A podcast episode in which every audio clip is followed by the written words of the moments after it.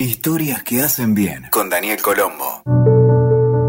Un coleccionista de relojes antiguos se encontró cierta vez con uno de sus favoritos. Ese reloj había dejado de funcionar. Angustiado, consultó a decenas de expertos, pero ninguno pudo arreglarlo.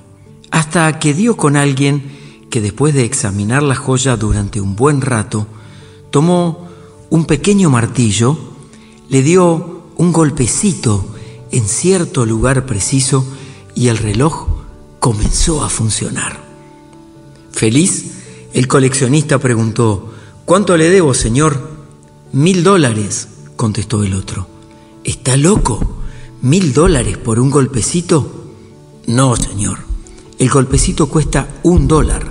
Saber dónde darlo, 999. Escuchaste Historias que hacen bien con Daniel Colombo. WeToker. Sumamos las partes.